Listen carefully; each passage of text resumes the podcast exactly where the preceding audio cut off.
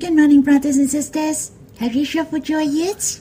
You may hear my recording in the afternoon or at night, but it doesn't matter.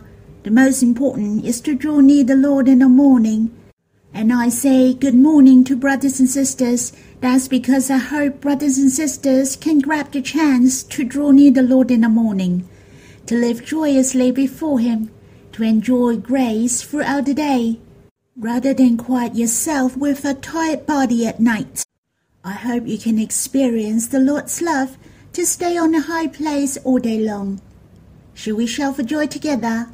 He's our shepherd, so he is guiding us always, from day to night. And he will let us go in and out and find pasture. You may be working, studying, or have already retired. I hope we can receive the bread of life from the Lord and well feed by him spiritually. Let us shout for joy, for we have such a good beloved shepherd. Not only he guides our life, and he also stays with us, for he is our beloved. Yay! We'll sing a hymn together. It's a new song from Brother Daniel recently. It's Psalms 23. The Lord is my shepherd. He used the melody of a Christmas song. We will sing it together. So you're welcome to use other melody to sing as well, or you can use this melody too. The Lord is my shepherd, I shall not want, I shall not want.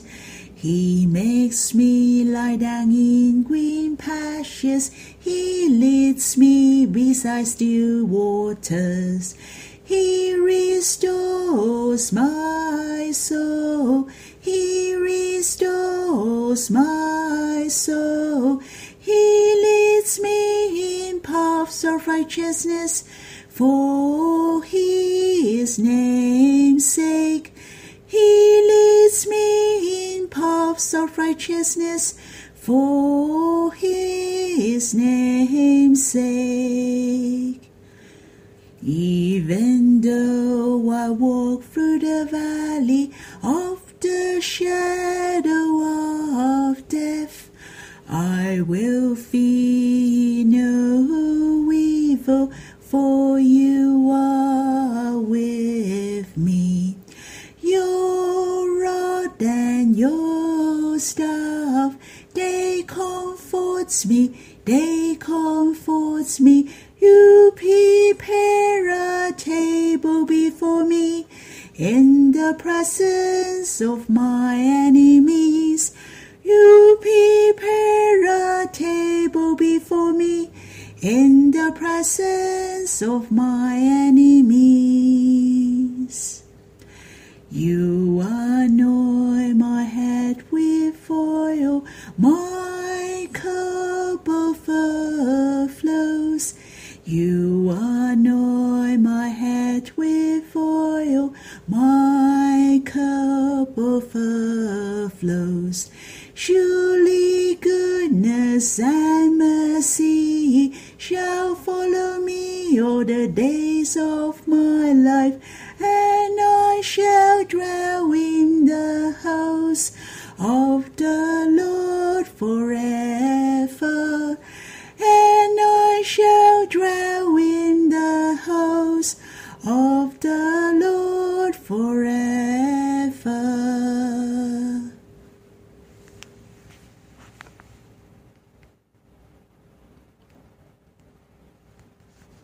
I have a new experience when I sing this hymn too, for I read Songs of Solomon chapter 6 in the morning.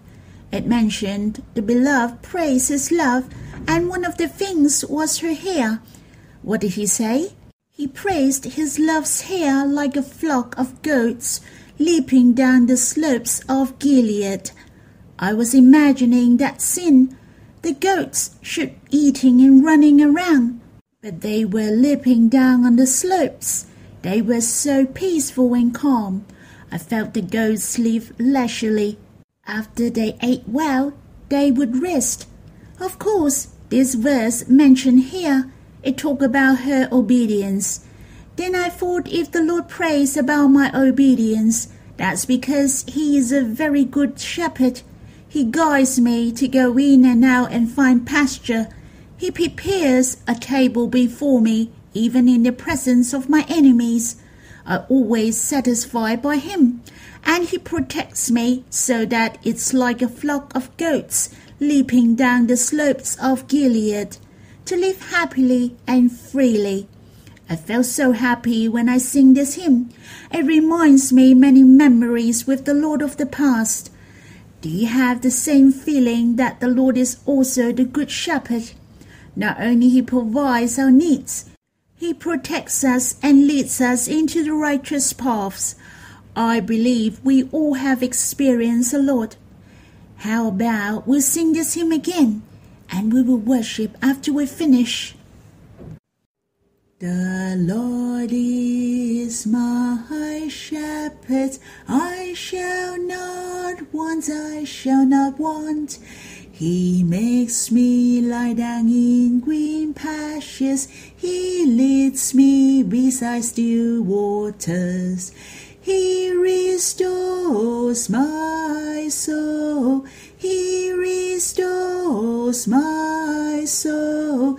He leads me in paths of righteousness for his name's sake.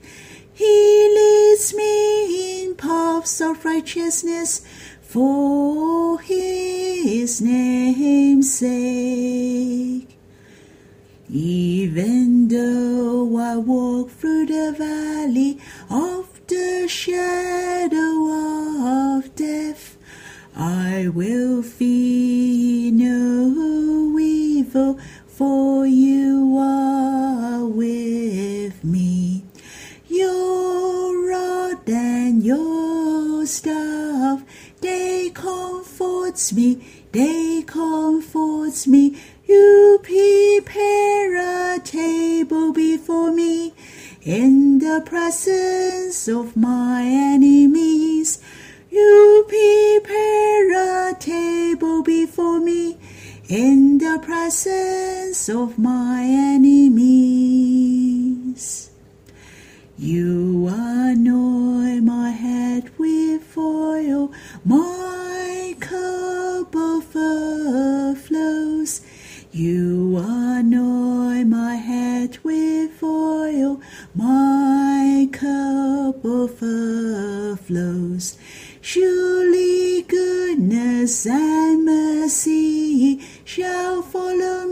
All the days of my life, and I shall dwell in the house of the Lord forever.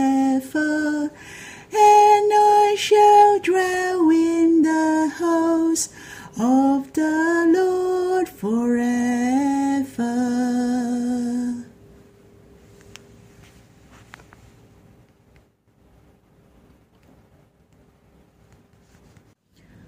Lord, how precious you are our shepherd today, for you have offered yourself. You, the Lamb, was slain. You took away our sins so that we can return to the sheepfold, return to the household. You are our beloved shepherd, and you will lead us to walk the most glorious journey. You have risen and will walk with us the most wonderful adventure in our life. Lord, help us to be full of faith. Surely there is goodness and mercy to follow us all the days of our life. We are not walking alone.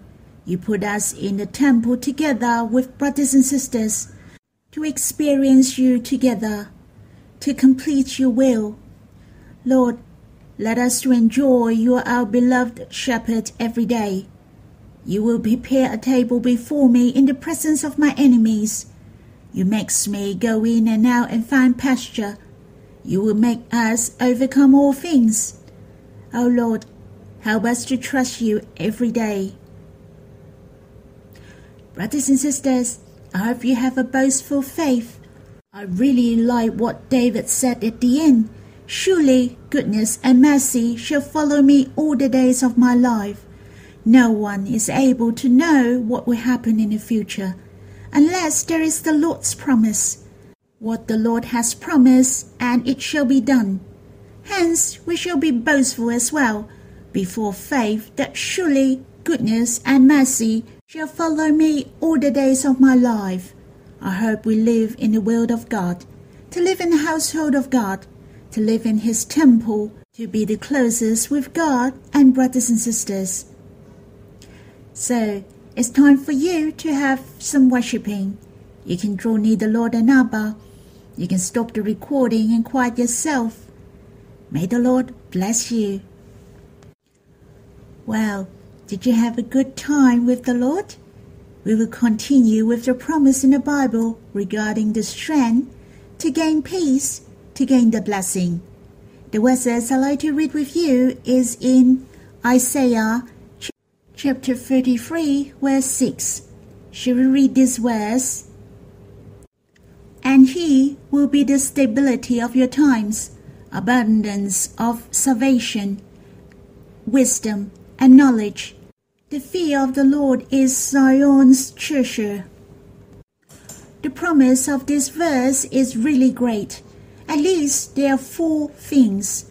Firstly, the stability of your times. Stability means steady, stable, will not be shaken. Secondly, abundance of salvation. Not only does salvation just save us from sin, but it is abundant as well. It makes our life to be more and more glorious after we are saved. And wisdom. Do you find you are more clever after you believed? and knowledge. This knowledge is not what you learn in school, but the knowledge about God. Well, we have these four things of our times. That's really so precious, isn't it? For it is a promise. This promise is given from God to us. Of course, we have to draw near God and to get it. Not that after we believe the Lord and all these things are pouring down to us. Hence, I really like the last sentence. The fear of the Lord is Zion's treasure. That means we should obey God and see God beyond anything else, for our treasures. In fact, in the book of Isaiah, from chapter 28 to the beginning of chapter 23, share the message of some disaster. The Israelites were cursed for their sin against God. At the beginning of chapter 33, Isaiah prayed to God with great hope. In fact, Jerusalem were threatened by the army of Assyria. Isaiah didn't rely on the military force in Jerusalem, and he didn't think of relying on the assistance of other people. All Isaiah had done was asking God to save them. God is responsive when we trust in Him by faith. His promise will not fail. These words especially mention He will be the stability of your times. Talking about the stability, this reminds me the building. Some buildings collapsed because of the stint materials or bad foundation. Therefore, our stabilities are based on what foundation we have. If the foundation is stable, we shall not collapse. Only God is our stable foundation of life. We shall be stable and peace under His presence, His love, and His promise. Do you agree? The Christ is our rock. If we use other things to build our foundations, then we are building our foundations on the sands. We will be shaken if the foundation is not stable or even collapsed. Hence, the promise here he will be the stability of your times. It mentioned if we choose God as our foundation, to fear God as our treasures, then we will not be shaken in our life, but be steady. And from here it is grace upon grace. For there are abundance of salvation, wisdom, and knowledge as well. With all these, we will have a deeper understanding and knowledge towards God this will be the life experience for you and me. As long as we're willing to trust in Him, we can experience this promise. It is similar to the hymn we just sing in Psalms 23 Surely goodness and mercy shall follow me all the days of my life. Also in my times, which is all the days of my life. Hence, we have to draw near the fountain of life, to come before our stable foundation, to build ourselves in Him. Then we will not be shaken. I hope I always obey His words as the new year is coming. To God be my treasure.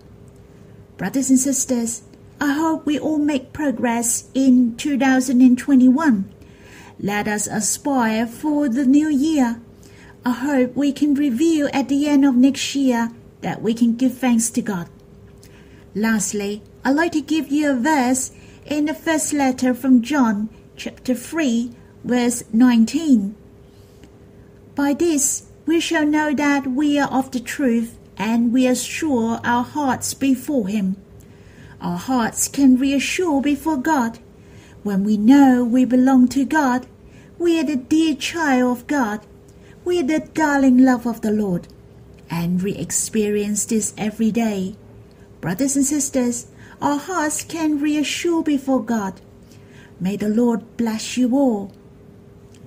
Shall we worship together?